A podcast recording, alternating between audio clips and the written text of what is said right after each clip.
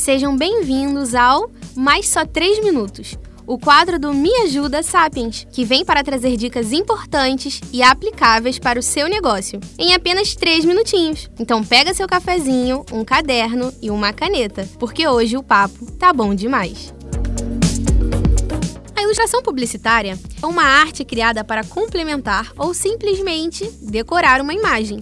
Esse tipo de comunicação é mais criativo e persuasivo, o que leva o cliente a um rápido entendimento da mensagem a ser transmitida. Estudos comprovam que 95% das compras e decisões tomadas são pela consciência emocional. Sendo assim, uma boa ilustração pode aumentar suas vendas de forma significativa. No podcast de hoje, iremos falar sobre alguns tipos de ilustrações e seus conceitos. Afinal, um bom publicitário sempre está atento com as novas tendências do mercado. Você sabe o que é doodle art?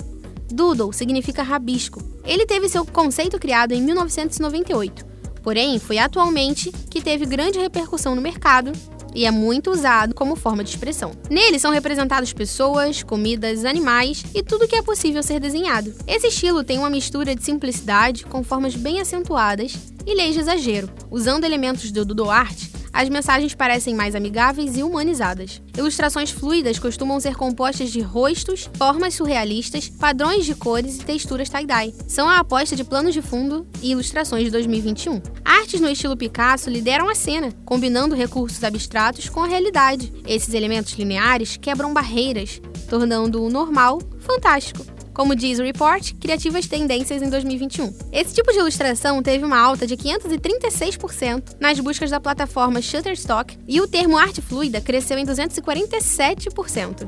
Tons neutros, densos e terrosos também são apontados como tendência. As cores do ano são champanhe veleiro, dourado fortuna e verde maré. Champanhe veleiro integra valetas de cores em tom de terra, marrom, taupê e verde. Dourado Fortuna também contém variações de ouro e vai desde tons pastéis brilhantes até o castanho dourado escuro. Já o verde maré tem como base o azul petróleo profundo, que representa as águas escuras do oceano e a densa copa das árvores das florestas. Essas tonalidades transmitem energia, conforto visual e aconchego, além de denotar uma atmosfera neutra e natural.